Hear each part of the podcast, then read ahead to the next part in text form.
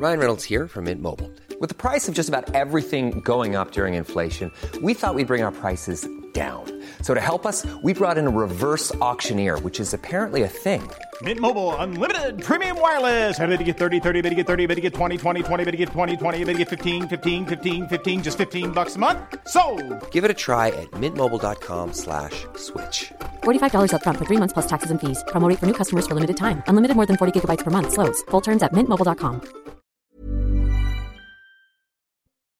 Il est 14h, je suis ravie de vous retrouver. C'est la parole aux, Français et on commence par le journal avec Mickaël Dorian. Bonjour Mickaël. Bonjour Clélie, bonjour à tous. La fin des régimes spéciaux. Les députés ont voté à l'Assemblée nationale l'extinction progressive de la plupart des régimes spéciaux prévus dans l'article 1er de la réforme des retraites. Ce vote à 181 voix contre 163 marque l'adoption de la première mesure du projet contesté du gouvernement dont l'examen avance au ralenti depuis son coup d'envoi lundi dans l'hémicycle. La fin des euh, débats dans le procès d'un vaste trafic de drogue aux assises spéciales de Douai, trafic démantelé en 2017 dans le port du Havre. Et hier, l'avocat général a requis 13 à 25 ans de prison ferme contre les six accusés. Sandra Buisson, vous suivez ce procès pour CNews. Sandra, les dernières plaidoiries se sont tenues ce matin. Les accusés ont eu une dernière fois la parole. Que retenir de ces derniers moments d'audience? Eh bien, deux accusés, dans leurs derniers mots, ont dénoncé des peines démesurées. Il y a parmi eux Karim Djemel, contre qui le procureur a requis 18 ans de prison. Il a reconnu à l'audience avoir essayé de trouver un agent portuaire pour faire sortir de la drogue du port du Havre et puis avoir conditionné du cannabis. Il s'est lancé dans une longue diatribe lors de cette fin d'audience. Ce sont des peines de chef de cartel. Quel crime ai-je commis? J'ai voulu prendre un petit billet, oui.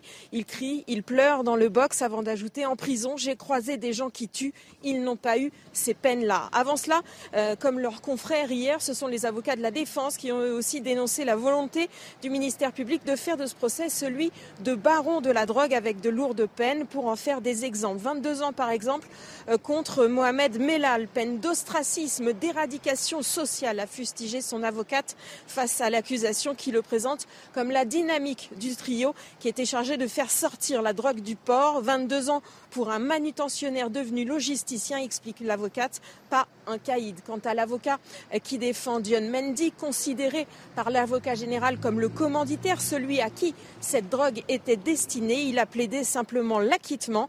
J'ai le sentiment de défendre un innocent, a-t-il lancé d'entrée, estimant qu'il n'y a rien de concret contre lui, si ce n'est un cumul d'erreurs et d'approximations dans le dossier de l'accusation qui a requis contre lui 25 ans de prison et 500 000 euros d'amende. Le verdict est attendu en fin de journée. Merci Sandra Buisson en direct de la cour d'assises de Douai. Les images sont signées Sacha Robin pour CNews. Le rebond de l'épidémie de grippe, la haute autorité de santé recommande désormais de vacciner tous les mineurs dès l'âge de 2 ans. Elle souhaite que la vaccination contre la grippe saisonnière soit intégrée au calendrier vaccinal pour être proposée chaque année aux enfants. Les précisions d'Aminat Adem et de Jean-Laurent Constantini. Vacciner tous les mineurs dès 2 ans contre la grippe saisonnière. Pour ce pharmacien, l'objectif est avant tout de limiter la diffusion du virus. Les jeunes enfants sont vecteurs de, de, de la maladie. Ce n'est pas pour protéger les, les, les jeunes enfants, c'est pour éviter que, que, la grippe se répande. C'est ce qu'on appelle une stratégie de, de, de, groupe. On évite que le, le, virus se propage en agissant directement sur, le, sur le, là où il, il traîne. Quoi. Du côté des parents, les avis sont mitigés. Je ne pense pas que les enfants aient besoin... Euh d'être vaccinés tous les ans euh, contre une maladie euh, hivernale. Je pense que c'est euh, une bonne chose. Euh, il faut un petit peu plus sensibiliser peut-être les parents à la vaccination. Si ce vaccin est hautement recommandé par l'ARS, il n'est pas obligatoire. La haute autorité de santé se prononce notamment pour un remboursement total du vaccin pour les enfants et suggère d'administrer celui par spray nasal développé par le laboratoire AstraZeneca, l'intérêt étant qu'un spray puisse être plus acceptable qu'une piqûre pour les enfants et leurs parents. Au Proche-Orient, deux Israéliens sont morts, dont un enfant dans un attentat à la voiture bélier à Jérusalem-Est. Un autre enfant est toujours dans un état critique et plusieurs blessés sont à déplorer. Le drame s'est déroulé à un arrêt de bus du quartier de Ramot. Le terroriste a été neutralisé. Et puis, le bilan ne cesse désormais de s'alourdir. Plus de 22 300 personnes ont perdu la vie dans les séismes en Turquie et en Syrie, dont quatre ressortissants français, a précisé le Quai d'Orsay. Mais cinq jours après la catastrophe, les chances de retrouver encore des survivants s'amenuisent. Regardez ce sujet de Clémence Barbier et Yaël Benamou. C'est un véritable miracle. Ce nourrisson d'à peine 10 jours vient d'être extirpé des décombres par les secouristes 90 heures après le séisme. Ces sauvetages vont devenir de plus en plus rares. Les morts, eux, se comptent par milliers. À Hatay, dans le sud de la Turquie, ces personnes recherchent leurs proches. C'est la violence de cet endroit. C'est aussi ce qui ressort en dehors des endroits où les sauvetages sont effectués. Tous leurs visages sont gravés dans ma mémoire. Le froid glacial complique également le travail des secouristes. La fenêtre cruciale des 72 premières heures pour retrouver des survivants est désormais dépassée. En Syrie, certains proches ne quittent pas ce poste frontière avec la Turquie. Un homme est sans nouvelles de ses deux frères, disparus dans la ville turque d'Antakya. J'ai entendu dire que des corps arrivaient ici. Il n'y a personne pour me donner des nouvelles de mes frères, personne qui me dise s'ils sont morts ou vivants. Ce séisme est désormais le plus meurtrier de la région, devant celui qui avait frappé Izmit dans le nord-ouest de la Turquie en 1999.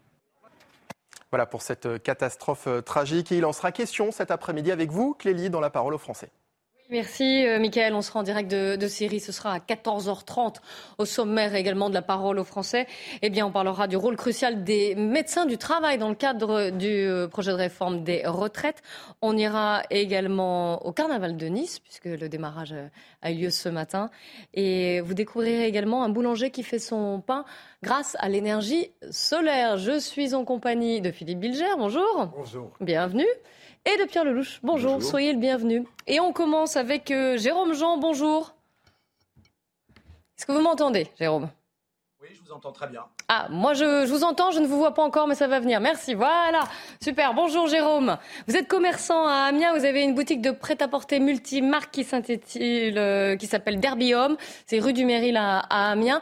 Et on vous connaît en fait dans la parole aux Français. Vous étiez déjà intervenu sur notre antenne et dans cette même émission le 16 janvier dernier, c'était il y a presque un mois, parce que vous aviez fait le buzz, comme on dit. Vous aviez été victime de vols répétés, vous en aviez eu marre et vous aviez fini par diffuser les vidéos de ces vols sur les réseaux sociaux.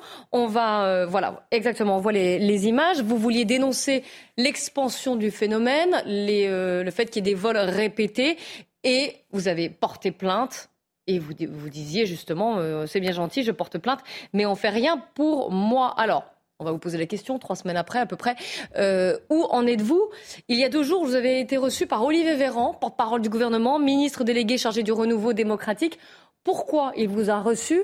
Et évidemment, voilà, on voit ici votre tweet, une heure de travail avec Olivier Véran sur l'insécurité dans les commerces en France, des pistes sérieuses comme le dépôt de plainte en ligne, des accords pour le moment sur le dispositif encadré de diffusion des images.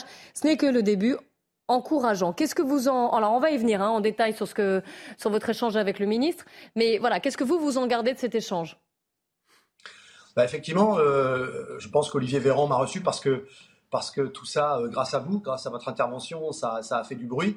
Euh, pour répondre à la question que vous m'avez posée il y a un instant, euh, grâce justement à la diffusion de ces images, même si ce n'est pas autorisé et que je n'incite pas évidemment les autres commerçants à faire de même, grâce à la diffusion de ces images, on, a identifié, quasiment identifié les auteurs et vraisemblablement on va, on va pouvoir les retrouver. Donc euh, j'espère les arrêter et ensuite les condamner. On Donc, vous a D'ailleurs, je rebondis sur ce que vous disiez.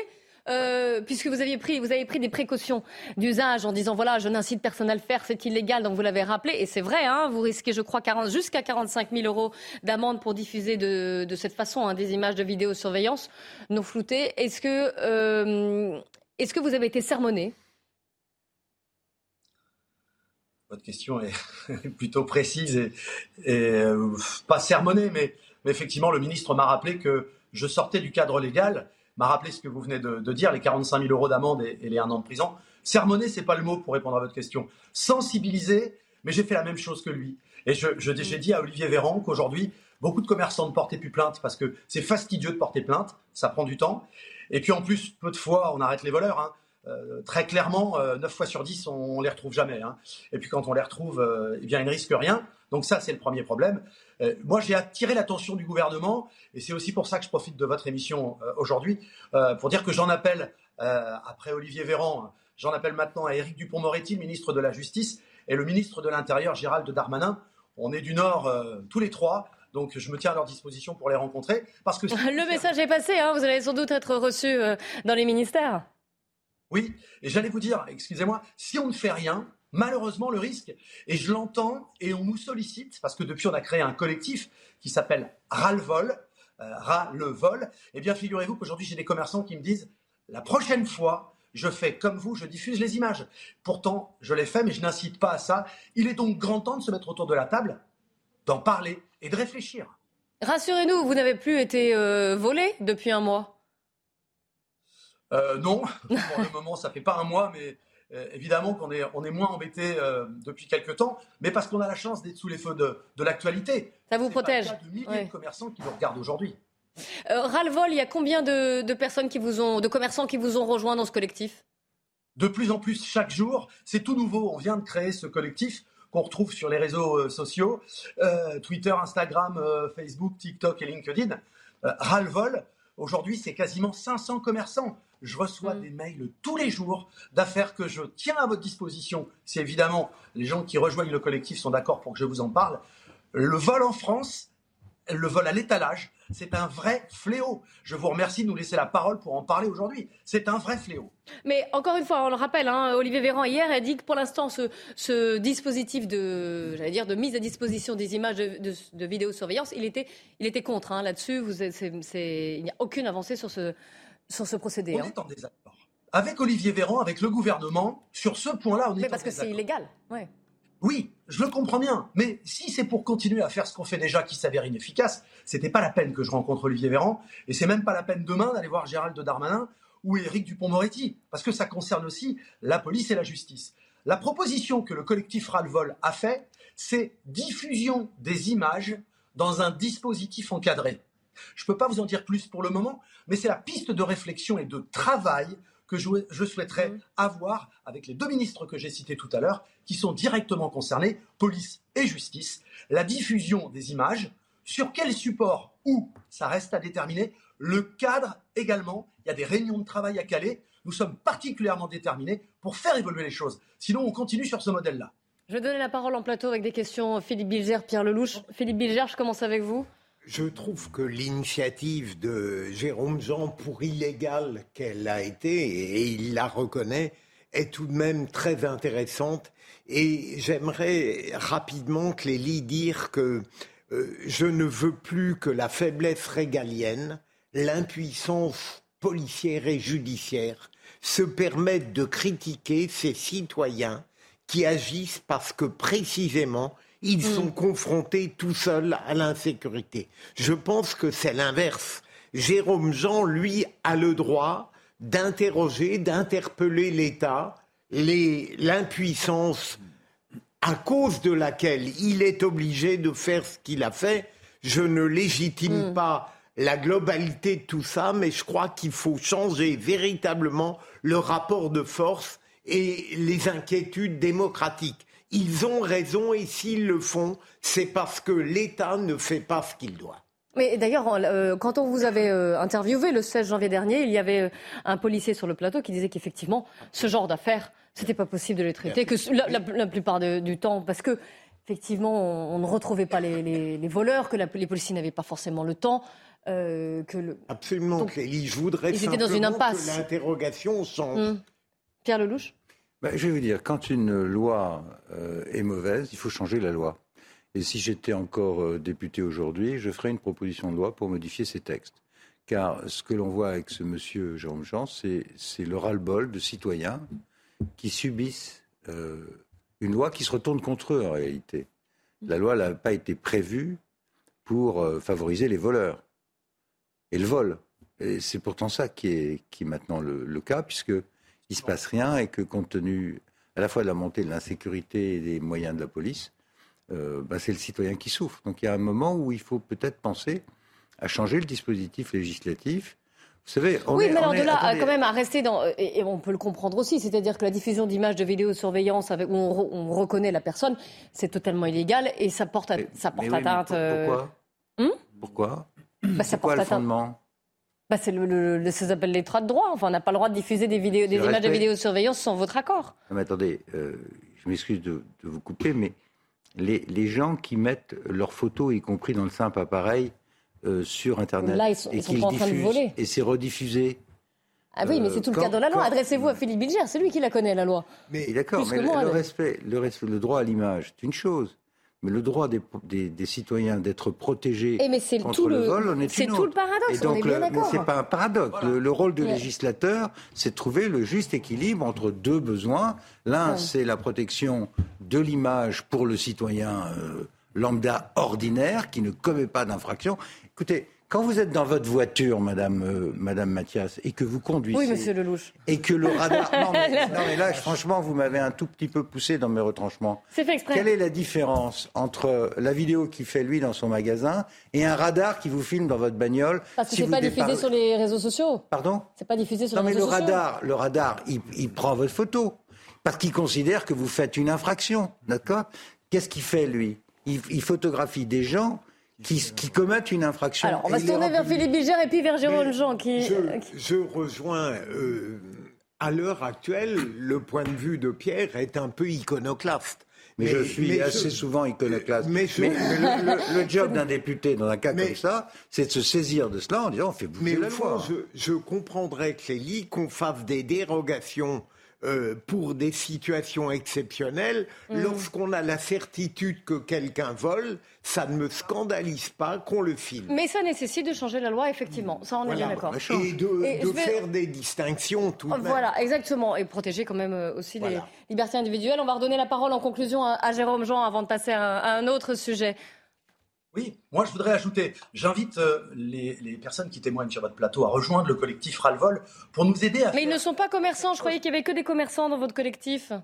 des commerçants, des artisans, mais des clients aussi, madame. Parce que quand vous êtes dans un magasin et que vous voyez un vigile qui part courir après euh, deux voleurs, aujourd'hui on est tous embêtés par cette insécurité et par ces vols dans les magasins. Aujourd'hui, nos équipes de vendeurs, elles sont plus concentrées à surveiller les gens qui vont entrer que euh, à conseiller les clients. Vous trouvez ça normal? Donc euh, voilà, aujourd'hui j'invite les deux personnes qui sont sur votre plateau et tous ceux qui nous regardent à rejoindre le collectif. Je veux aussi manifester, parce qu'il y a beaucoup de commerçants qui vous regardent et qui nous suivent dans ce collectif, dans ce collectif qui s'appelle Ralvol. Oui, on le voit, vous l'avez dit. Oui. Ah, bah, il, est, il est bon. on le voit hein. très bien, ras-le-bol. Absolument. bon, le message est passé. On verra si vous adhérez à ce Bah, collectif. écoutez, moi, je, je vais euh, certainement parler à des copains parlementaires, faire en Pour, sorte pour que... que la loi bouge. Bah, oui, mais vous savez, le- quand la, la société, elle est vivante, la loi, elle n'est pas fichée. Quand il y a un besoin, il faut faire bouger la loi. Merci Jérôme Jean d'avoir témoigné une nouvelle fois donc sur notre antenne et bon courage à vous. Vous nous tenez au courant si vous arrivez à avoir un rendez-vous avec Gérald Darmanin ou Éric Dupont-Moretti. hein. Ils vont me recevoir et je sais qu'Olivier Véran se fera le porte-parole des messages que nous avons euh, travaillés ensemble mercredi à Paris. Merci à vous. Au revoir Jérôme Jean. Tout autre euh, sujet dans le cadre de la réforme des retraites. Vous savez qu'une nouvelle journée de mobilisation euh, est prévue demain. Vous savez aussi que l'article 1 qui prévoit la suppression des régimes spéciaux a été euh, voté aujourd'hui par les députés. Euh, il y a tout un, un volet qui est dans le cadre de cette réforme sur le, la médecine, les médecins du travail. Éric de Ritmaten, bonjour. Vous nous avez rejoint. Est-ce que vous pouvez nous en dire plus? La visite médicale va être obligatoire. hein? Oui, alors dans ce cadre, dans le cadre de, ce- de cette loi, de cette réforme, bien, effectivement, à partir de 61 ans, si on estime avoir été euh, euh, dans des conditions difficiles au travail, donc pénibilité, eh on pourra saisir son médecin du travail et lui dire je me sens mal. Alors, point d'interrogation, 61 ans, c'est déjà tard. Oui. Hein, donc cette réforme, déjà, Ah, il peut y ça- en avoir un. euh, enfin, Alors, ça, ce sera obligatoire, point. mais il y a d'autres visites du, du Oui, travail. qui c'est ça. sont- Mais à 61 ans, le médecin peut décider j'arrête ou j'arrête pas. Le problème, c'est que quand on consulte le syndicat national des professionnels de la santé du travail, ils estiment eux que c'est pas clair. Eh ben Parce justement, on va leur poser la question, Vous allez voir pourquoi. Et parce que euh, d'abord, un, vous n'avez pas assez de médecins du travail. Ça va être très compliqué si tout le monde va voir le médecin du travail. Je rappelle qu'il n'y en a que 4400 Mm. en France, hein, il était deux fois plus en 2010, et que deuxièmement, quelle responsabilité. Vous vous rendez compte, si un médecin dit non, non, vous êtes en bon état, et que le suivant dit si, si, si, il faut vous arrêter, qui aura raison? Oui, alors justement, Nathalie Gwen, bonjour, vous êtes médecin du travail vous-même et vous êtes membre du syndicat que citait Eric de Ritmaten, le syndicat national des professionnels de la santé au travail. Donc Eric de Ritmaten nous a posé un petit peu les, les jalons pour euh, votre futur rôle dans le cadre de cette réforme des retraites, si elle est votée, euh, bien sûr. Euh, pour vous, c'est quand même un, problème, c'est-à-dire que vous, vous changez finalement de statut, d'un rôle de prévention. Là, vous allez devenir, et c'est ce qu'on nous a expliqué, décisionnaire. Et c'est un souci pour vous euh, oui, enfin, c'est surtout décisionnaire, ça dépend euh, pourquoi, mais surtout, euh, notre rôle, c'est essentiellement un rôle de prévention et pas un rôle de sélection. Mm. en tant que professionnel de santé, nous avons tout à fait un rôle à jouer dans, la prévention de la santé, de l'altération de la santé des salariés, mais sans attendre que les gens soient aient une santé altérée, sans attendre 61 ans. Hein, mm. Pour vous, 61 ans, c'est même c'est trop tard. Ce, ce chiffre devrait être revu à la baisse? Alors, le, problème, il faut le poser autrement. C'est-à-dire que si on veut que les gens aillent euh, à la retraite en bonne santé, et pourquoi pas, euh, s'ils le désirent, continuer à travailler, alors il faut améliorer les conditions de travail. C'est impératif. C'est que c'est en améliorant les conditions de travail qu'on arrivera à ce que les gens arrivent en bonne santé, euh, à la retraite hein, et, ne tombent pas malades. C'est-à-dire que c'est un mauvais calcul. C'est-à-dire que déjà un, très grand nombre de salariés n'arrivent pas à 62 ans pour des raisons de santé.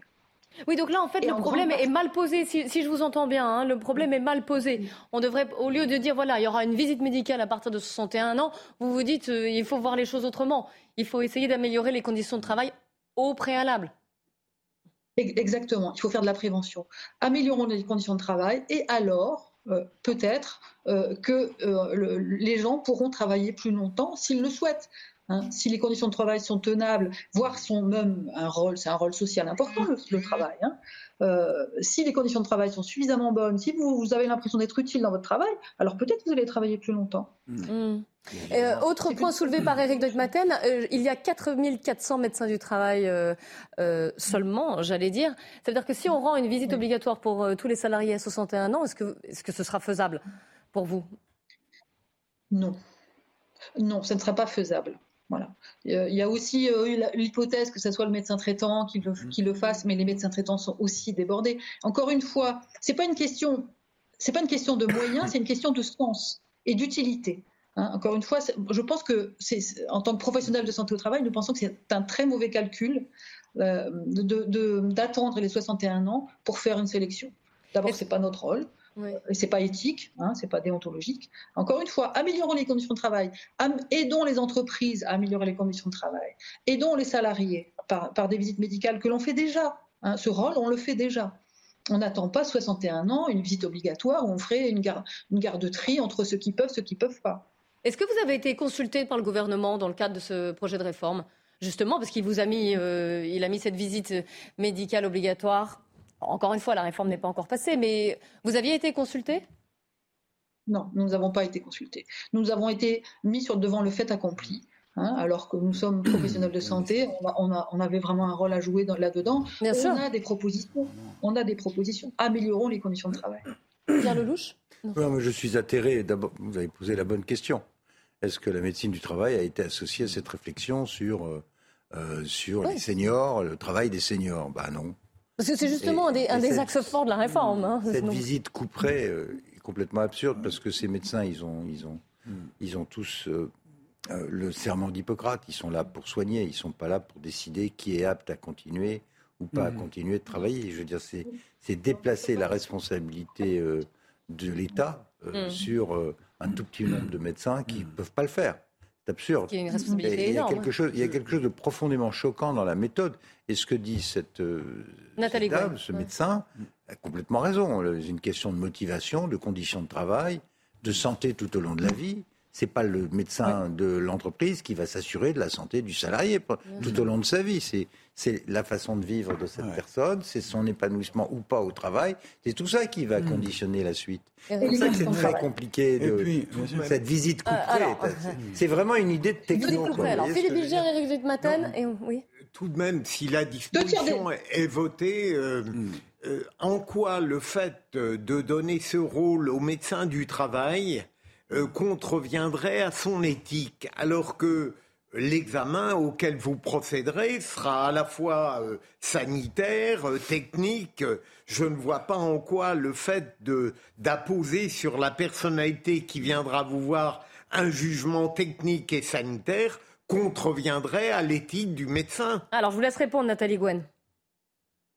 Mais parce que, encore une fois, nous ne sommes pas là pour faire pour, pour faire du tri, pour faire de la sélection. Nous sommes là pour aider les gens, aider les entreprises. Euh, et encore une fois, c'est un très très très mauvais calcul. C'est-à-dire qu'on va dire cette personne ne peut pas, elle est, elle est, elle est suffisamment usée pour qu'elle sorte du, du, travail, et celle-ci n'est pas suffisamment Ben oui. usée. Vous ne trouvez pas que c'est un problème d'éthique? Non. Enfin, je- bah, je- Non, mais surtout, il y a une autre question. Non, mais parce que vous utilisez. On ne parle pas.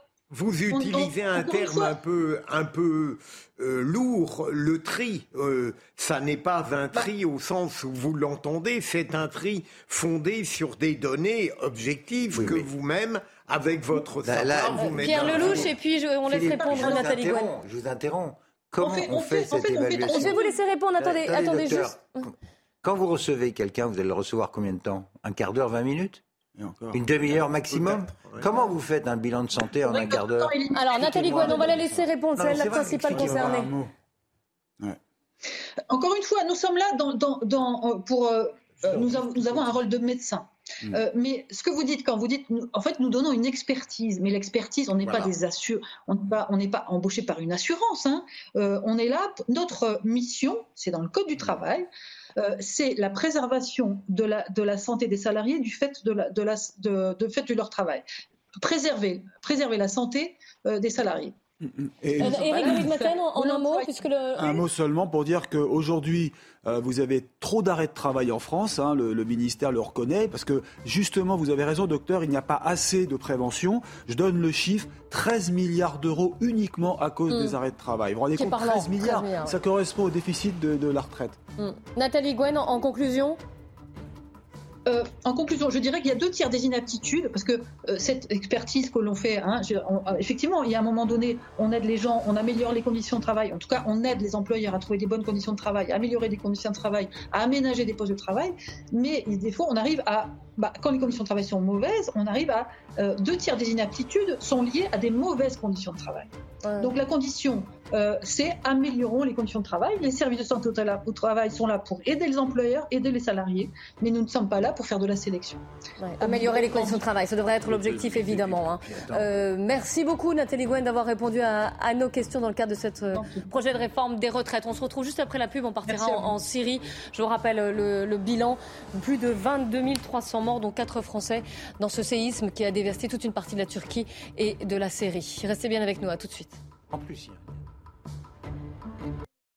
La parole aux Français reprend, mais on commence par le Flash Info, Adrien Spiteri. Un attentat à la voiture bélier en Israël. Il a visé un arrêt de bus à Jérusalem-Est. Deux personnes sont mortes, dont un enfant. Plusieurs personnes ont par ailleurs été blessées. Selon un porte-parole de la police, le principal suspect a été neutralisé. Laurent Berger et Philippe Martinez répondent à Emmanuel Macron. Les secrétaires généraux de la CFDT et de la CGT demandent au gouvernement de faire preuve de responsabilité. Le président appelait à ne pas bloquer le pays sur la réforme des retraites. Une nouvelle journée de mobilisation est organisée ce samedi. Et puis les prisons, de plus en plus survolées par des drones. 68 survols ont été recensés en 2022 contre 37 en 2021. 29 d'entre eux ont servi à livrer des objets illicites à des détenus. On y trouve des téléphones portables, des armes ou encore de la drogue. La parole aux Français avec en plateau Philippe Bilger, Pierre Lelouch et Éric de Ritmaten. On va partir tout de suite en Syrie. Vous savez que le bilan qui a secoué lundi la Turquie, enfin une partie de la Turquie et de la Syrie a fait 22 300 morts. Il s'est encore alourdi et euh, il reste peu d'espoir maintenant de retrouver des survivants. On est en ligne avec Vincent Gelot. Bonjour. Bonjour. Vous êtes euh, responsable de projet pour l'œuvre d'Orient, pour le Liban et la Syrie. Vous êtes actuellement dans votre voiture. On le voit, vous allez d'Alep à la ville de Latakia. Vous allez nous expliquer pourquoi. Mais déjà, le jour du, racontez-nous ce qui s'est passé le jour du séisme. Lundi, je crois que vous étiez au Liban et vous êtes tout de suite rendu en Syrie. Bah, tout à fait. Moi, j'habite au Liban euh, depuis sept ans maintenant et je me rends euh, régulièrement en Syrie depuis. Et euh, ce soir-là, bah, les murs ont tremblé. Moi, j'ai dû évacuer l'immeuble où j'habite avec mon épouse et, mes trois enfants. Et on a quitté en catastrophe avec nos voisins l'immeuble parce que, parce que tout, tout, tout et, les meubles se déplaçaient. Donc heureusement, il n'y a pas eu de, dégâts majeurs, mais dès le lendemain matin, on a eu les, appels à l'aide de nos, amis euh, d'Alep. Et donc, euh, donc nous avons fait affréter un, camion remplis de couvertures parce que c'était un des besoins prioritaires qui nous était fait remonter. Il faut savoir qu'à Alep, la température avoisine les moins 3 degrés, que déjà on était dans une situation avant le séisme difficile. Et donc j'ai pu rejoindre Alep euh, le mardi soir et distribuer depuis le dos du camion ces milliers de couvertures aux sans-abri. On les voit d'ailleurs là, vos, vos, images. On voit ces couvertures qui arrivent. Je crois que c'est dans la cathédrale chaldéenne pardon, d'Alep qui accueille 1500 personnes qui accueillait. Je ne sais pas où on en est euh, actuellement, mais voilà, avec grâce à vos, couvertures. Là, vous allez vers la ville de Latakia en Syrie. Euh, qu'est-ce que vous allez faire exactement? Quel va être votre rôle? Vous avez des vivres, vous avez des secours, quelque chose avec vous? Ou pas encore? Non, là c'est principalement une étude de besoin. On a eu euh, plusieurs appels de l'attaquer parce que là-bas aussi, il y a plusieurs dans les églises, les salles paroissiales, etc. Ils accueillent également des, déplacés. Donc je vais voir un peu sur place euh, les besoins, euh, les besoins prioritaires euh, avant qu'on puisse agir. Justement, il y a un cas. Il y a la Turquie qui a été fortement secouée, bien sûr. La Syrie aussi. La Syrie, c'est un peu particulier. beaucoup de, personnes, d'après ce qu'on lit dans les reportages, critiquent justement, disent voilà, on a du mal à avoir et à acheminer de l'aide pour la Syrie. Racontez-nous. Oui, alors bah écoutez, moi j'y suis arrivé hein, depuis le Liban. Alors ça prend du temps, évidemment, euh, il faut des permis euh, pour passer la frontière, mais, mais c'est faisable.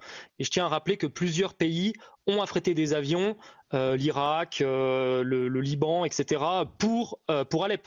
Donc c'est faisable. C'est avant tout, je crois, une décision politique en réalité de savoir euh, si on veut aider la Syrie et quelle région de la Syrie en fait.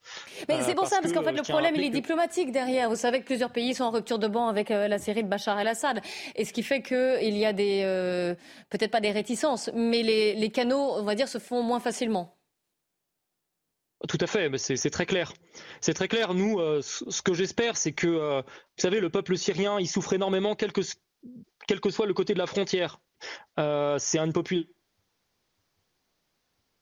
Malheureusement, là, ça coupe Vincent Gello. Ah, on, va essayer de vous rappeler. Ah, c'est bon, on vous retrouve. Voilà. Il y a 96% de la population qui vit sous le seuil de pauvreté. C'est une population qui a vécu sous les bombardements, qui vit sous les sanctions, avec les privations. Donc, les gens étaient déjà vulnérables avant le séisme. Voilà. Donc, nous, ce qu'on dit, c'est qu'il faut aider tous les Syriens, tous ceux qui sont vulnérables, euh, qu'ils soient, je dirais, euh, à Idlib ou qu'ils soient euh, à Alep. Je vais faire réagir en plateau. Pierre Lelouch, vous connaissez bien la situation. Euh, je vous laisse poser votre question à, Vincent Gelot. Je la connais, mais moins que M. Gelot qui a le courage d'être sur place. C'est une zone très très compliquée. C'est très compliqué parce que, en effet, ce pays est en guerre depuis maintenant dix ans et les gens souffrent euh, énormément. Il y a un seul point de passage. Là, il a parlé de, son passage par le Liban. Par le Liban, mais, le seul point de passage euh, officiel et à Bab al-Wala, qui est, qui est à la frontière euh, turque et qui a été fermé, y compris endommagé par le séisme, et qui vient de réouvrir. Mais ce qui est compliqué, c'est que vous avez euh, quatre forces militaires à l'œuvre qui se qui s'entretuent depuis une dizaine d'années. Vous avez euh, tout à fait à l'est les Kurdes, qui, sont, qui font l'objet de, de, de, très violentes attaques de la part des Turcs. Vous avez des milices pro-turques qui sont, y compris au nord d'Alep. Et puis vous avez aussi des gens d'Al-Qaïda euh, qui sont euh, dans la zone d'Idlib. Et c'est des zones qui sont qui n'ont rien. Et, au milieu, puis vous au milieu, vous avez les, les, forces, les forces de l'armée syrienne. Et bien sûr que Bachar el-Assad, il essaye de retrouver une respectabilité internationale en faisant transiter l'aide par lui, avec le soupçon qu'il il ne va favoriser que les populations euh, qui lui sont soumises. Mais ce qui est terrible, ce que disait Vincent Gélo, c'est que c'est qu'au milieu il y a des gens qui, qui souffrent, ah bah, qui ont été victimes de, de terrorisme, qui de, du séisme, qui ont été victimes euh, évidemment de tout mais ce rien qu'à Alep, Mais rien qu'à Alep, euh, il y a encore deux jours, d'après ce que j'ai su, les, les procures tiraient sur, mm. sur d'autres, d'autres milices, donc malgré le séisme. Donc c'est pas du tout évident de travailler dans ces conditions. C'est la question que je voulais lui poser puisqu'il était à Alep, Monsieur Gelot. Comment c'est sur le terrain Les milices continuent à s'entretuer ou bien ça s'est calmé euh, pour l'instant? Est-ce que vous pouvez travailler?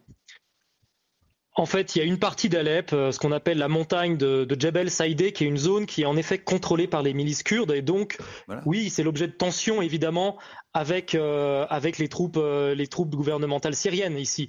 Mais ça, c'est depuis, depuis longtemps.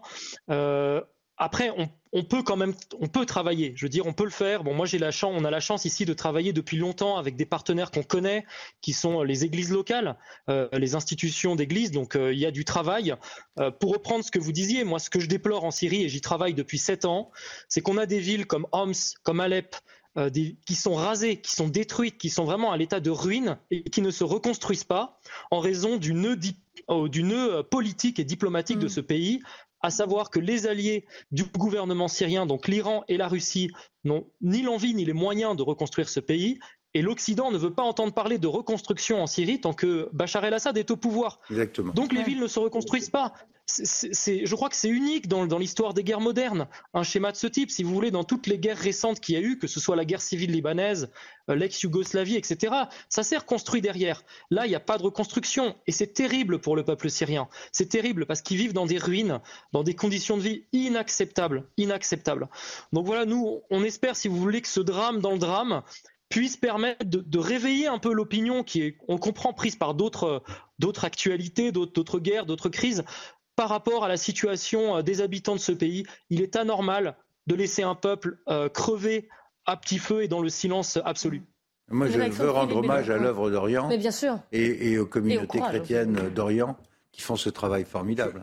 Philippe Bilger. Euh, je voudrais demander à Vincent Gelot, j'ai entendu dire qu'au-delà de ces antagonismes politiques qui sont durables et, et qui sont graves, euh, qu'il y avait paradoxalement une solidarité, une générosité qui effaçait beaucoup d'antagonismes politiques, aussi bien en Turquie qu'en Syrie, et qu'il y avait une sorte de consensus de l'aide qui euh, était tout à fait euh, surprenant. Est-ce que c'est une vision sulpicienne de ce qui se passe ou est-ce que c'est exact?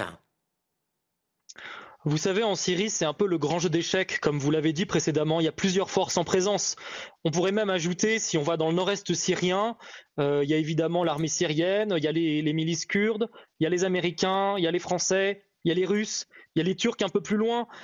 Il y a un peu tout le monde en réalité. Il y a Daesh, donc il y a un peu tout le monde. Et évidemment, tout ce monde-là euh, euh, s'allie, se combat, mais, négocie aussi entre eux. Et très clairement, oui, si je prends l'exemple de la route qui relie la ville de Homs à la ville d'Alep, euh, cette route, elle est pas très loin d'Idlib en réalité. Et parfois, on voit flotter le drapeau turc un peu plus loin, alors qu'on est sur, le territoire syrien. Donc oui, il y a tout ce monde-là discute, ils parlent entre eux évidemment. maintenant, par rapport à l'aide qui arrive, là très clairement, euh, j'ai le sentiment que l'aide qui arrive sur place arrive principalement par la voie aérienne parce que l'aéroport d'Alep continue de, de fonctionner. J'ai pas vu grand chose arriver par la frontière turque. Vous l'avez dit, la frontière a été fermée puis est endommagée. Et depuis le Liban, euh, depuis le Liban, nous en tout cas, on était les premiers à arriver sur place avec un chargement. J'ai entendu dire que, des ONG étaient en train de se mobiliser pour faire passer, euh, faire passer des camions. Donc, donc, ça doit rester possible. De quoi avez-vous besoin le plus? Comment on peut vous aider en fait? Alors écoute, écoutez, là on est vraiment dans de l'aide d'urgence. C'est-à-dire qu'on a des milliers de personnes qui n'ont rien, qui sont dans des centres. Il faut euh, les chauffer, donc des couvertures, les nourrir. Donc on apporte à ce moment, actuellement également des, repas chauds, des sandwichs, euh, du lait en poudre pour les enfants qui sont là, euh, des médicaments, voilà, des, des choses comme ça. et en même temps, si vous voulez, on commence à réfléchir à l'après parce que si je prends l'exemple de la ville d'Alep, une grande partie des bâtiments euh, d'abord ont été détruits, il y a une partie des bâtiments détruits. Certains bâtiments en fait ne sont plus habitables parce que la ville a été fragilisée par les bombardements durant la guerre. Donc euh, les autorités syriennes actuellement jour après jour font, sortir des gens, évacuent, ces immeubles. Donc ça veut dire que ces personnes ne pourront plus rentrer chez elles. Donc on commence là à réfléchir euh, comment évaluer les, les dégâts, comment réparer ces maisons pour que les gens puissent quitter les abris et rentrer chez eux en fait.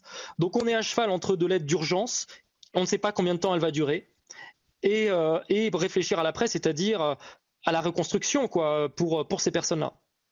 Il, y a, un problème quand même politique à, à régler euh, par la France et par ses partenaires européens. C'est qu'à un moment, il va falloir mettre entre parenthèses le contentieux politique avec Bachar el-Assad et quand même faire entrer de l'aide Alors avec le risque, naturellement, que le régime le détourne à ses affidés, ne le distribue pas là où c'est nécessaire, mais sinon on ne va pas y arriver. Alors la France a quand même débloqué une aide d'urgence à la population syrienne à hauteur de 12 millions d'euros. Hein. C'est ça. Il y a quand même des, des moyens Non, qui ont été débloqués la- et différents pays également l'ont fait. Ça commence à être le cas. Après, il, Mm. faut, il faut essayer de voir, il faudrait regarder avec le gouvernement de Damas comment on peut acheminer cette aide sous la forme de couloirs humanitaires, je ne sais quoi, mais Oui, pour que ce soit sécurisé, c'est ce que vous disiez. Ouais. mais il faut- ça veut dire reprendre langue avec eux. Or, nous avons rompu toute relation avec, ce, avec euh, El-Assad depuis une, une bonne dizaine d'années, à cause des exactions commises contre son peuple, l'utilisation Oui, d'armes oui, chimiques, etc. Les 300 Là, dans 000, le cadre de ce- 300 000 de ce- morts quand même. Donc, catastrophe naturelle. ça reste, ça explique le, le passif de cette situation. Mais je vous rappelle quand même le que- terrible bilan de ce séisme. hein. Là, on en est à 22 300 morts. Enfin, Voilà, c'est- ce que je dis. Je suis d'accord avec l'idée de, de redémarrer, un- ne serait-ce qu'un dialogue sur l'humanitaire. Vincent Gelot, un dernier mot avant de vous laisser euh, poursuivre la route direction l'attaquer. Non, un dernier mot euh, pour tous ceux qui nous regardent. N'oubliez pas la Syrie. On sait que il y a beaucoup d'autres euh, d'autres choses qui se passent en France et ailleurs, mais voilà, ne pas oublier ce pays, même après le, séisme. Et puis voilà, euh, soutenir parce que vraiment, je tiens à dire que la, réponse humanitaire actuellement n'est pas à la hauteur par rapport à la taille des besoins. Voilà. Un grand merci hein, d'avoir témoigné aujourd'hui. On salue évidemment tous. On est très admiratifs de votre courage et de, des actions que vous faites euh, envers ces, ces populations. Je rappelle que vous êtes euh, en Syrie et que vous vous la déplaciez de la route de la ville d'Alep jusqu'à la ville de, de l'Attaquer. Merci beaucoup, Vincent Gelot, encore une fois. Euh, un tout autre sujet, mais c'est aussi le, la variété qui fait cette émission. On revient en France. Vous êtes peut-être touché par des, des hausses de factures euh, d'énergie. Lui, il a trouvé une solution. Euh, Arnaud Créteau, bonjour. Vous êtes, euh, vous êtes boulanger, vous êtes installé dans un petit village à Montville, je crois, c'est en, en Seine-Maritime. Et alors, vous avez, vous faites donc du pain parce que vous êtes boulanger et vous, euh, vous ne dépensez pas un centime d'électricité. D'après ce que j'ai compris. Pourquoi? Parce que vous avez installé, on les voit derrière moi, des panneaux solaires. Alors juste, est-ce que vous nous expliquez comment ça fonctionne? Comment ça marche, comme dirait Michel Chevalet? Oui, alors c'est pas les panneaux solaires qu'on voit derrière vous. que- Non, c'est pas cela, mais bon. chez nous, mais, euh, Parce que justement, on n'utilise pas d'électricité. Euh, c'est des concentrateurs solaires Lightfire. En fait, on utilise- c'est une surface de miroir euh, qui permet de concentrer les rayonnements du soleil dans un four et d'atteindre 250, 300 degrés. Voilà. maintenant, On les voit, voilà, exactement. Ça y est, on les voit, vos, on voit votre four et de- on voit votre. qui permet de cuire des pains. Voilà. Voilà.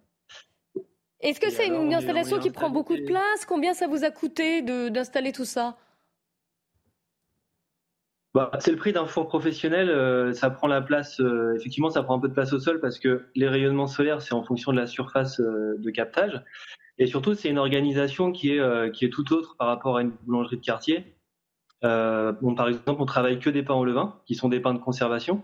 Donc, les gens qui voudraient faire euh, le plus possible de pain euh, au solaire, il n'y a pas besoin qu'ils fassent beau tous les jours pour avoir du pain tous les jours, parce que les pains se conservent une semaine à dix jours. C'était ma question, Euh, parce que loin de moi de l'idée de dire qu'il ne fait pas très beau en Seine-Maritime, mais souvent il pleut quand même. Est-ce que vous arrivez à, à faire des fournées de pain? Est-ce que vous avez, en fait, la question Oui, c'est, oui, est-ce que bah, vous avez bah. besoin d'un rayonnement solaire intense? Est-ce qu'il faut, voilà, qu'il y ait un plein soleil dehors pour pouvoir cuire votre pain? Voilà, en fait, c'est très simple. Euh, pour savoir quand est-ce que ça marche, il suffit que, euh, de voir votre ombre. Si vous, marchez dans la rue et que vous voyez de l'ombre, ce type de four, ce type de four fonctionne. Mais on peut les utiliser aussi en, en complément. Euh, par exemple, ici, nous, on a le four solaire et le four à bois, ce qui permet de, bah, quand la, météo est pas suffisante, de cuire au feu de bois. Et on, voilà, donc on en fait, ça permet vraiment d'avoir une complémentarité. Et ce qui est en fait intéressant, ce qui est important, nous on reçoit tous les mois des gens en formation ici euh, pour justement parler de l'organisation de l'activité, pour savoir comment est-ce qu'on fait. Là on voit le four à bois par exemple. Comment est-ce qu'on fait quand euh, quand il fait pas assez beau Et euh, alors une des solutions, c'est d'avoir une alternative à la cuisson sur les produits périssables comme le pain qui se conserve bien une semaine pour nous, mais ça reste un produit périssable.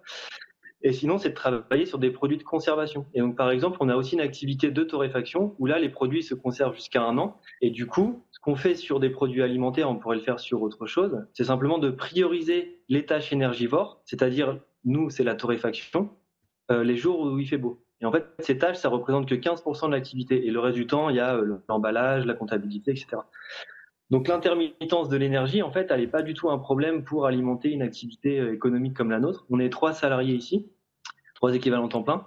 Et, euh, et, donc on peut y arriver, même en Normandie. Mais alors oui, euh, je l'entends, mais ça demande, et vous le, euh, vous le disiez, ça demande voilà une installation, ça demande une organisation qui est un peu différente de celle qu'on connaît.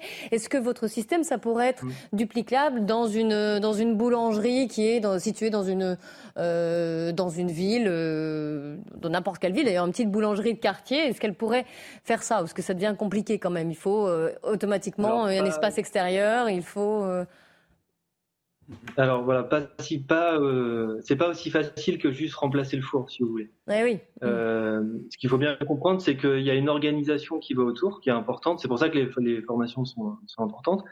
Et euh, mais le potentiel est énorme. Et la, la, plupart des gens qui se sont installés après après nous, parce que suite aux formations, il y a des gens qui s'installent en France en, en ce moment. Souvent, c'est des gens en reconversion qui installent une boulangerie. Il y a des gens qui viennent ici, euh, qui ont des boulangeries existantes, 15 euh, ans de métier, 30 ans de métier, etc.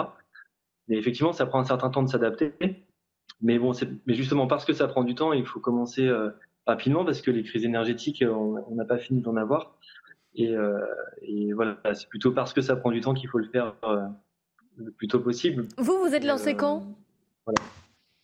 Vous vous êtes lancé en quelle année? En fait, ça fait c'est une histoire parce que à la base, je suis ingénieur et, euh, et j'ai rencontré l'équipe euh, qui, conçoit ces fours-là euh, en 2010 euh, en Inde, au cours d'un voyage d'études sur l'énergie.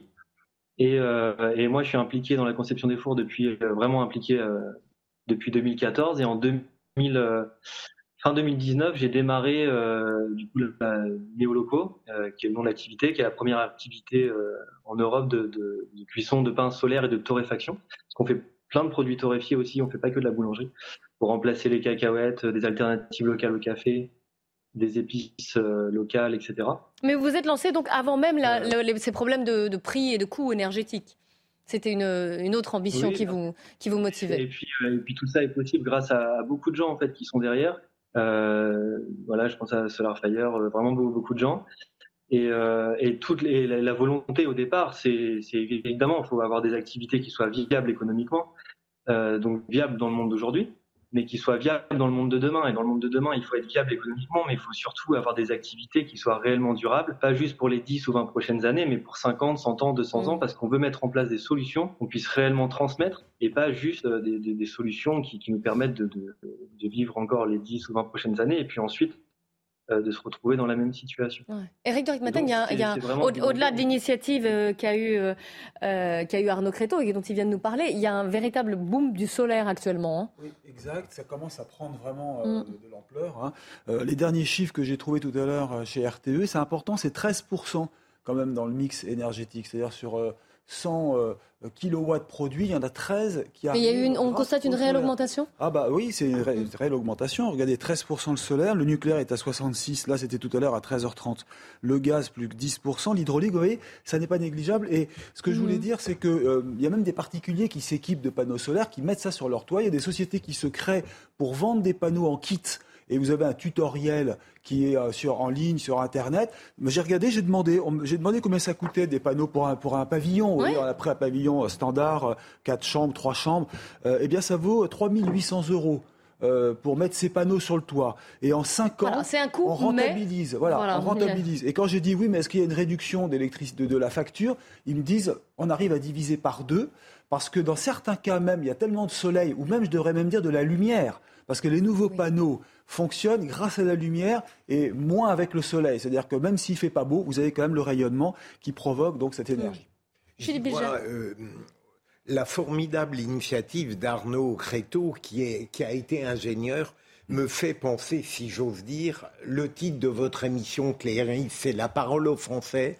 Je me dis parfois que à côté de l'État, il faudrait laisser se développer la formidable inventivité sociale et personnelle des Français. Je trouve que ça n'est pas incompatible avec euh, l'action officielle, mais qu'on permette à tous ces Français de libérer leurs initiatives, je pense qu'ils sont très riches de progrès. Arnaud Créteau, vous avez été aidé par, vous avez eu des aides dans votre, euh, pour vous lancer justement? De la part de l'État À ce jour, absolument pas. Zéro euh, subvention, zéro euh, argent public.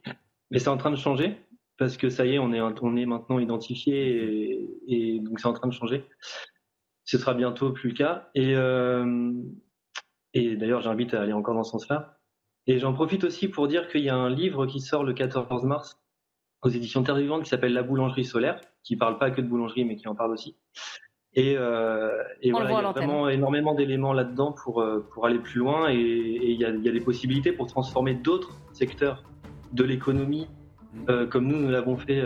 on a essayé de le faire, en tout cas sur la boulangerie et la torréfaction. On, là, les, les possibilités, on en est vraiment au, au début de ce qu'on peut faire. Et c'est vraiment chouette que, que maintenant ces technologies et ces, voilà, ces approches puissent sortir un petit peu de, Je pense que c'est possible, ouais, effectivement, de terre. Merci beaucoup euh, Arnaud Créteau de nous avoir partagé votre, votre savoir-faire et ce que vous faites. Rapide, tiens, Pierre Lelouch en deux secondes. Oui, non, je voulais savoir, un, d'où venait la technologie, et deux, qui fabrique les fours? Alors très rapidement, Arnaud. Alors les fours sont développés, sont développés par la société Solar Fire Concentration qui est basée en Finlande. Finlande. Euh, et euh, les fours qui sont en France sont fabriqués à Saint-Romain de Colbox par, par CPM Industries. Donc c'est des fours qui sont fabriqués en Normandie. Et les miroirs Et les miroirs Merci Les beaucoup. miroirs Les miroirs, c'est des miroirs euh, classiques. En fait, vous, vous pouvez les acheter euh, au, miroirtier, au miroitier du quartier. euh, voilà. Merci beaucoup. On, on doit vous laisser. Voilà. On est attendu au Carnaval de Nice après le journal de 15h. À tout de suite. À 15h sur CNews, on commence par le journal Mickaël Dorian. Rebonjour Kelly, bonjour à tous. Cinquième jour au procès de la rue Erlanger à la cour d'assises de Paris où on retrouve Noémie Schulz. Depuis ce matin, des pompiers sont entendus. Ils sont revenus sur ce tragique incendie qui a fait 10 morts dans un immeuble du 16e arrondissement. Des pompiers, Noémie, encore choqués par ce drame. Mais euh, la nuit du 4 au 5 février 2019, les pompiers que nous avons entendus euh, ce matin ont eu un comportement héroïque. On a sauvé 64 personnes d'une mort certaine, explique le lieutenant-colonel qui a dirigé les opérations de secours.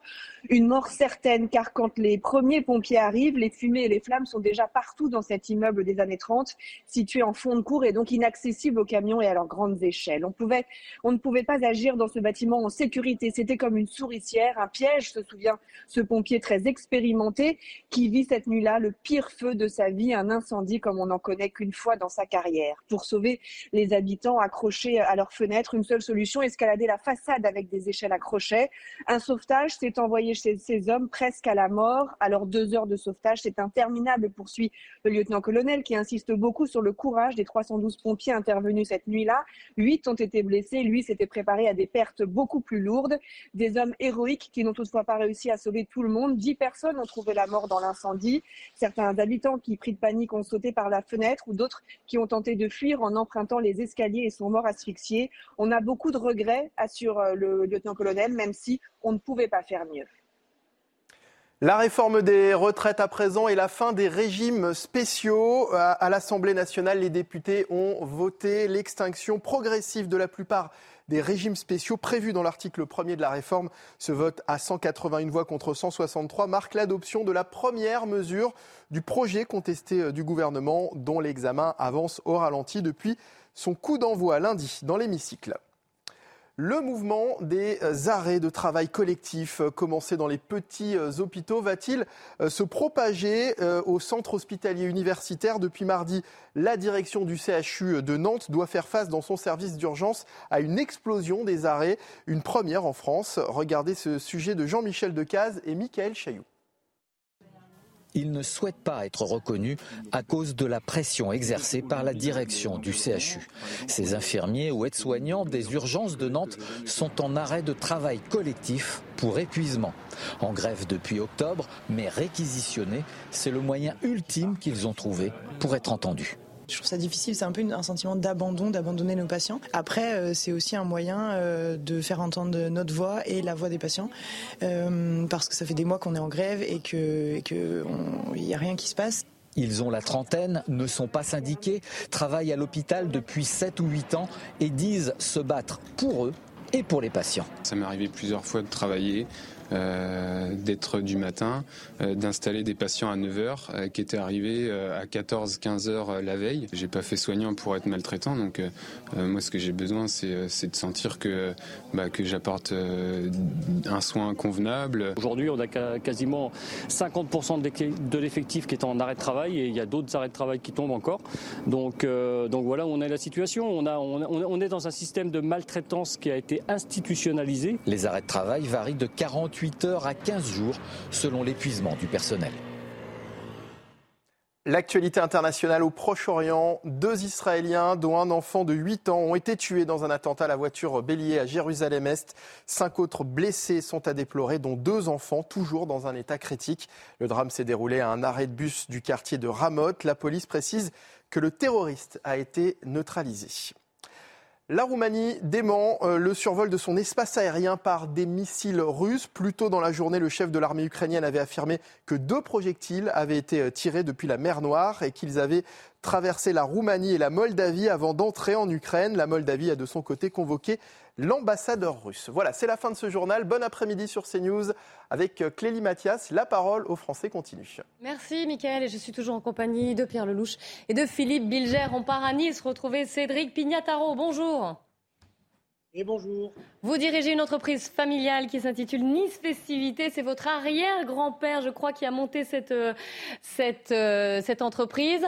C'est un jour important pour vous parce que c'est le démarrage du carnaval de Nice. En plus, ça fait euh, deux années que c'était un petit peu bizarre parce que je crois que l'an dernier, il y avait eu des jauges réduites pour le public et qu'en 2021, l'édition avait été supprimée. Donc revoilà le carnaval de Nice dans toute sa splendeur avec, en plus, puisque je, je crois que c'est un anniversaire, 150 ans du carnaval de Nice. Avant que je n'aille plus loin, vous êtes dans ce hangar. Décrivez-nous les chars que vous avez derrière vous et les personnages, bien sûr.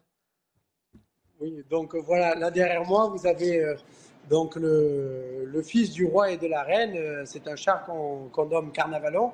Et là, cette année, il n'y a pas eu une naissance, mais deux naissances. Donc vous allez voir, euh, il y a deux, il y a les jumeaux. Donc vous avez le petit garçon qui est au fond, qui sont pliés de manière à ce que ça sorte de cette grande porte. Euh, et, donc, vous avez, euh, vous avez ces chars-là pliés qui sont, qui sont en cours de finition. On, peaufine un petit peu. Et regardez, donc là, vous avez un arbre qui, euh, qui nous montre toutes les saisons. Vous avez l'hiver, vous avez l'été. Sur le côté, vous avez l'automne. Si vous voyez un petit peu par là, voilà, c'est. On voit quelques feuilles, oui. Voilà, vous avez, vous avez tous les chars, tous les chars du carnaval de Nice qui sont dans cette célèbre maison, la maison du, la maison du carnaval. C'est combien de, combien de temps de travail pour vous de faire ces, ces chars et ces personnages? Là, cette année, on a, on a mis à peu, près, euh, à peu près deux mois et demi pour faire, euh, pour faire tout ce travail-là. Est-ce que là, il y a une, une actualité particulière? Est-ce qu'à chaque fois, vous rajoutez, par exemple, en lien avec euh, la politique ou quoi que ce soit Est-ce qu'il y a des, à chaque année ces nouveautés? On essaie d'actualiser évidemment parce que le thème est décidé d'une année sur l'autre. Il faut que ça colle un petit peu à l'actualité. Mais en l'occurrence, cette année, la particularité, c'était les 150 ans effectivement du carnaval. Donc, euh, roi des trésors du monde, euh, sur les 150 ans du carnaval, un bel anniversaire. On a pu mettre à l'honneur euh, beaucoup de monuments, beaucoup de. C'est moins, moins figuratif avec des, personnages politiques, mais, mais on a mis vous allez voir, il y a énormément de volume derrière qui, euh, euh, qui met en avant un peu notre, euh, notre savoir-faire, le savoir-faire mondial et, les, et les monuments. Oui, mais c'est le thème, hein, cette année roi des trésors du monde. Et je faisais référence aux politiques, parce que parfois on voit des personnages politiques sur, sur les chars. Quelles sont les stars intemporelles qu'à chaque fois vous montrez? Il y a les fameux rois, reines et, et les enfants. Vous nous avez montré les enfants d'ailleurs, les jumeaux cette année. Voilà, c'est ça. Vous avez en général la cour royale est composée du roi, de la reine et de, ses enfants. Et euh, chaque année, c'est à, c'est au carnavalier d'essayer de, trouver une, nouveauté. Mais en l'occurrence, cette année, euh, je vous dis, il n'y a pas une naissance, mais deux naissances. Deux fois plus de travail pour nous sur ce char, mais, mais ça, va être, ça va être très original. Comment vous travaillez justement? Est-ce que vous, vous faites travailler des entreprises locales pour fabriquer vos chars et vos personnages? En fait, on, est, on, a une société, euh, moi je suis responsable d'une société qui, qui a la charge d'une partie de la fabrication des chars de carnaval, mais on, a des salariés Et on a des auto-entrepreneurs très polyvalents qui, qui, sont avec nous depuis des années et qui viennent renforcer les équipes juste, avant, juste avant la sortie des chars. La parole au plateau, Pierre Lelouch. Ah bah moi j'ai le souvenir du carnaval quand j'étais tout môme, tout petit, et je m'en souviens encore. Mais ce qui me surprend, c'est que vous parliez du 150e anniversaire, alors que ce festival, en fait, il a, il a plus de 700 ans, puisque c'est Charles VII d'Anjou, qui était, qui était comte de Provence, qui a créé le premier festival de, de Nice en, en 1290, je crois, ou 98. Donc ça fait plus de 700 ans. Et c'est dommage que vous ne revendiquiez pas tout ça, parce que euh, c'est vraiment une très très très vieille tradition. Tout le Moyen Âge et, et, au, et au 19e siècle, le carnaval a servi de modèle à celui de la Nouvelle-Orléans, mais ça, vous devez le savoir. Ben, on a, moi, j'ai eu la chance de participer au carnaval de Rio, qui nous ont gentiment remerciés euh, et qui ont, qui ont, qui ont, qui ont gentiment dit qu'ils ont été euh, lourdement inspirés par le carnaval de Nice pour faire leur carnaval de Rio. Rio et Nouvelle-Orléans. Ils, avaient fait un char sur, sur, le, sur Nice. Mais effectivement, en fait, quand on dit les 150 ans du carnaval, en fait, on comptabilise euh, euh, quand c'est rentré dans une structure officielle, comme euh, on fait allusion au comité des fêtes. Où on a pu avoir justement le char royal, le roi, la reine. Mais ce que vous dites, c'est vrai, c'est que ça a commencé bien plus tôt que ça. Parce que le, le, comité des fêtes, en réalité, il, venait après, après la commune. C'est pour Hein, c'est pour euh, en fait euh, conforter le bourgeois qu'on a fait le carnaval et pour les rassurer du côté non révolutionnaire de Nice. Je crois que vous l'avez conservé ce code-là d'ailleurs. non, c'est sûr qu'on essaie toujours de, pérenniser ces, traditions. Après, avec, avec, le contexte actuel, hein, comme vous savez, il y a des choses qui sont qui sont quand même plus difficiles à faire aujourd'hui qu'on faisait il y, a, 100 ans en arrière. Mais, euh, mais en tout cas, on essaie de garder cette âme même. Euh, malgré les nouveaux matériaux, malgré les nouvelles machines, la nouvelle technologie, on garde toujours la maîtrise artistique et, euh, les codes picturaux que vous voyez derrière, où, on va très facilement maquiller. Euh, on va très facilement maquiller un homme pour, pour aider à la lecture de, ces chars qui sont vus de très très loin. Donc on, essaie, on, essaie, quand même de garder ces traditions. Philippe Bilger en plateau euh, Moi j'aime beaucoup Nice, mais je n'ai jamais eu la chance d'assister au carnaval. Vous avez jusqu'au 26 février, euh, Philippe. Est-ce que quel est le, le, le ressort essentiel? C'est la beauté des chars, c'est l'esprit de dérision, c'est quoi exactement qui est au cœur du carnaval de Nice? Aujourd'hui, on, on travaille beaucoup l'esthétique, c'est-à-dire qu'on a, hum, de, de, par ce savoir-faire que nous ont transmis les anciens et de tous ces nouveaux matériaux, comme je vous le disais, on arrive à avoir dans un, dans un temps record, on arrive à avoir des chars euh, très grands et bien finis. Donc ça, on se, fait plaisir, évidemment, en tant que carnavalier, pour, euh, arriver à avoir des chars très très beaux. Mais euh, je pense qu'il y a de plus important, euh, tous les carnavals confondus, et il ne faut pas le perdre de vue, c'est qu'on peut faire les plus beaux chars du monde. S'il n'y a personne au rendez-vous, ça ne sert strictement à rien, à part satisfaire l'ego de certains. Donc vraiment, j'invite tout le monde à venir voir le carnaval de Nice et de venir faire la fête avec nous, parce que c'est, c'est l'âme même du carnaval, c'est de se défouler, c'est de participer, c'est de, de se déguiser, de s'amuser. Je disais, c'est votre arrière-grand-père qui a fondé votre, votre entreprise, Nice Festivité. Est-ce que vous avez gardé un personnage que vous faites euh, défiler? Non, alors moi, je n'ai pas, de, pas gardé ce personnage-là. J'ai pas de chaque année on, se, on est obligé de renouveler les maquettes et de repartir à zéro. Mais pour la petite la petite la petite histoire de personnage qui est un peu qui est un peu intéressant pour nous, vous voyez là sur euh, à, côté de Carnavalon, vous avez une peluche euh, mi, euh, euh, mi, mi, lapin, mi nounours. C'est en fait le doudou de ma fille que je remets depuis deux ans. J'essaie de le mettre un peu dans, toutes dans toutes ses sauces. Donc je, là, en l'occurrence, il se, il se, marie à merveille avec la thématique du char. Voilà, c'est le doudou de ma fille que l'on remet chaque année. On va essayer de voir le, le doudou. Là, pour l'instant, je l'ai. Ah oui, effectivement, ça y est, je le vois. Je l'aperçois. Il ne s'agit pas de l'oublier. Philippe, oui, Philippe Bilger, vous disiez, non, il ne s'agit pas de l'oublier. Oui, non, évidemment. Euh... Les doudous, c'est important. En tout cas, c'est une. Euh, on sent que vous avez le, le, carnaval dans la peau. On vous souhaite évidemment de plein de beaux jours. J'ai jusqu'au 26 février, hein, encore une fois. Euh, ça a démarré ce matin officiellement à 11 h du matin. Je crois que vous défilez un grand défilé demain euh, qui est prévu. C'est inoubliable quand on est petit.